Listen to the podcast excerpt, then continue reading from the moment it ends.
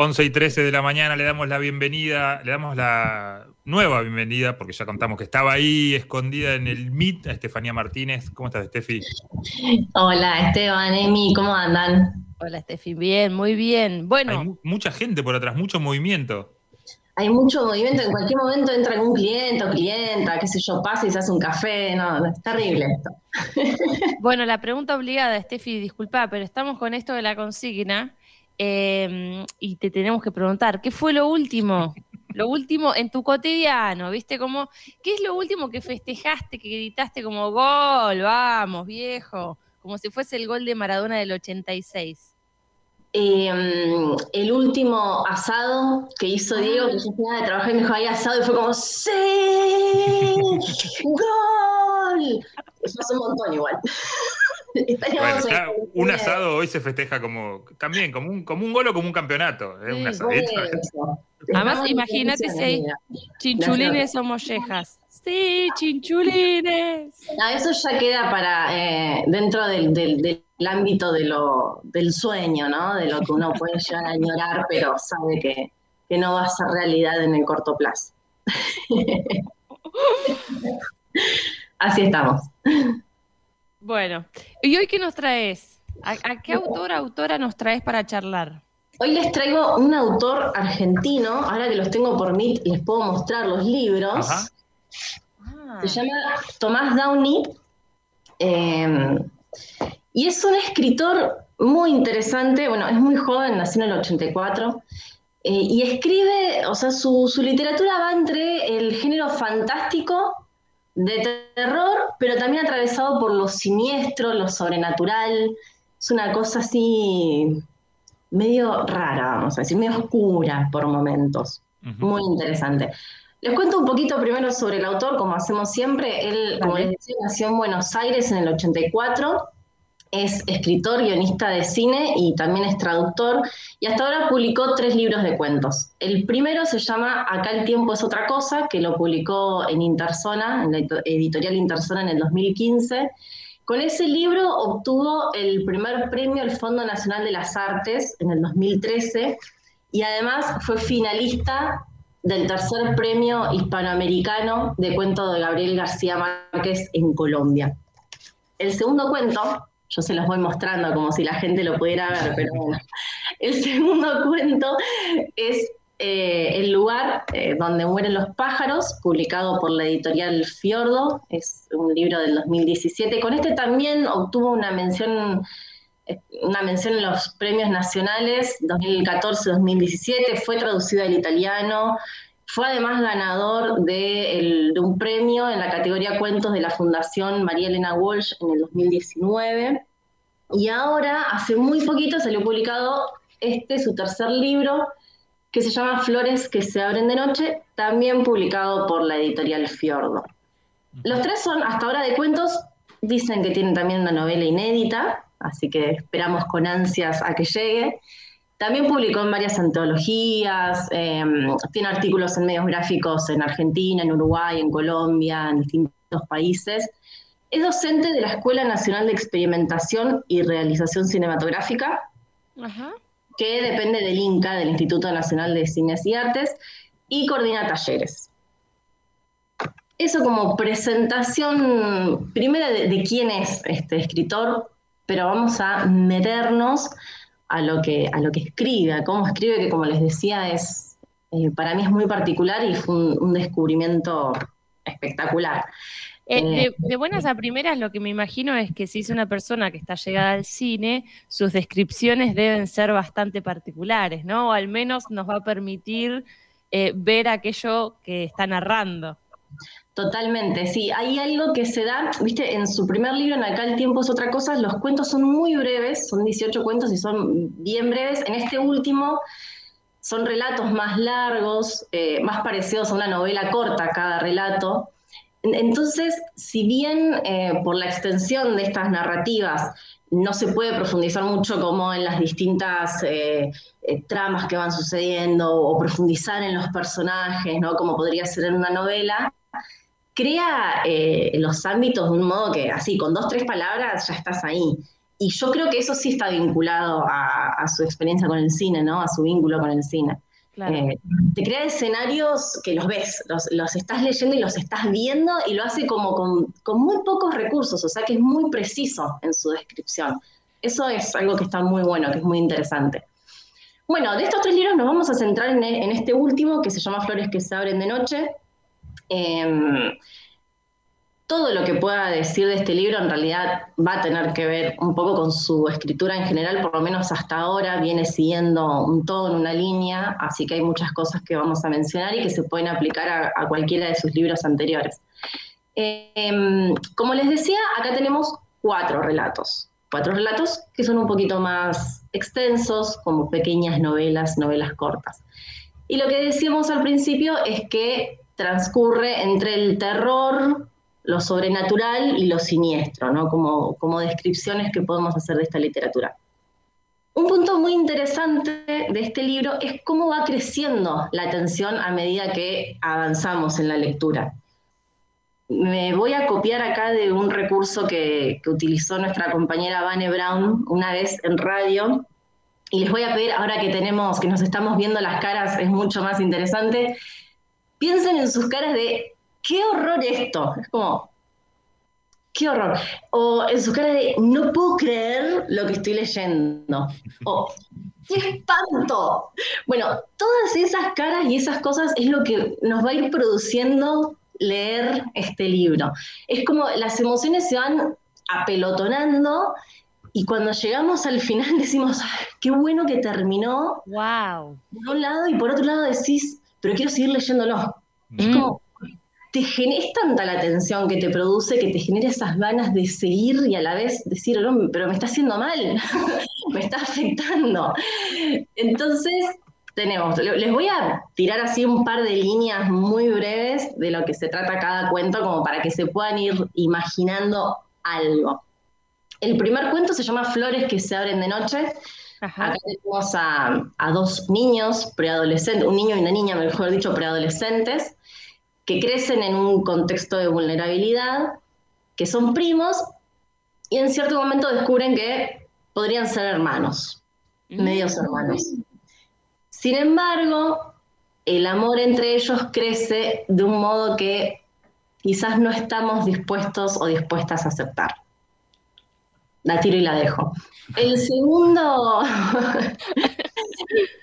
el segundo cuento se llama Set, y Set es el nombre que se les da a unos extraterrestres que caen a la Tierra, primero en forma de, de meteoritos, Después se descubre que no son meteoritos, sino que son huevos de los cuales salen una especie de, babosas gigantes que son estos set. Y ellos no hacen nada. No hacen absolutamente nada. Simplemente están. Están ahí, están, caen millones, entonces están en las casas, están en todos lados y no hacen nada. O quizás sí hacen algo, pero lo hacen de un modo imperceptible. trabajan ahí sin que nos demos cuenta. Pasamos al tercer cuento y acá ya en el tercero es como si venías así medio tensionada. A mí el tercero fue como, uff, me, hizo respirar hondo. ¿Por qué? Se llama La paciencia. Y en este cuento, una madre reanima, o sea, vuelve a la vida a su hijo de ocho años que murió hace dos meses en un accidente.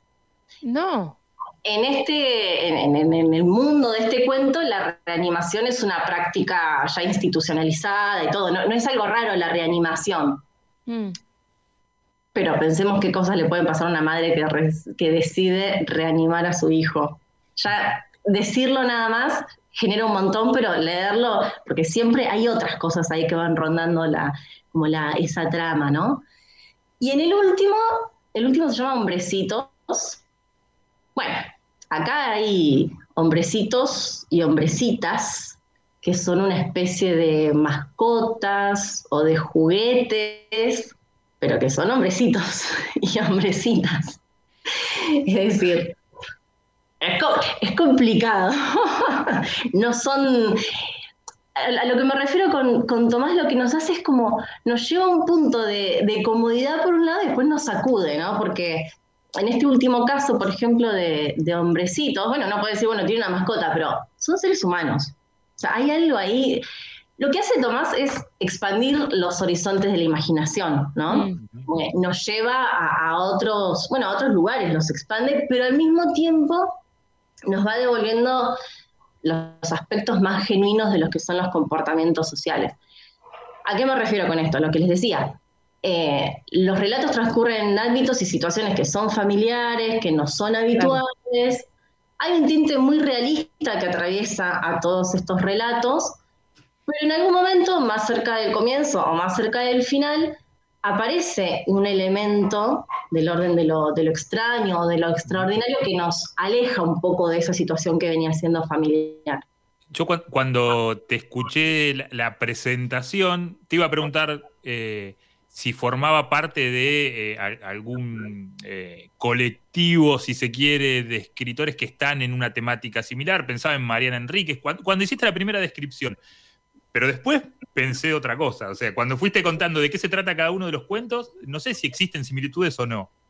Sí, sí, sí, sí, hay algo de Mariana Enríquez. Acá yo les traía para mostrarle otra escritora que se llama Valeria Correa Fis, que también hay, hay un, montón de escritores y escritoras ahora de, esta generación que están abordando estos temas. Eh, eh, Samantha Schweblin en, otra línea también, ¿no? Como que te rompe, venías en, un, en un, una línea más cotidiana y, te rompe y te saca, y, en estos casos, como Mariana Enríquez o Tomás Domi, además te genera algo, te moviliza desde el horror, desde el espanto, ¿no? Sí, eh, sí, están relacionados y yo no sé si es casualidad o qué, pero termino leyendo un montón. De, de, repente digo, ay, a ver este escritor o esta escritora para ir conociendo y digo, wow, hay algo de eso, sí hay algo como de volver a, esas fantasías. Estefi, ¿vos crees que este último libro, el cual nos contabas y nos narrabas cada uno de sus cuentos, fue pensado en su totalidad o él más bien fue escribiendo cuentos y después encontró un hilo de progresión en la, en la locura y en la ficción? eh, bueno, es, una buena pregunta para hacerle al autor, sin dudas. Ya me la voy a anotar para cuando tenga la posibilidad de charlar con él.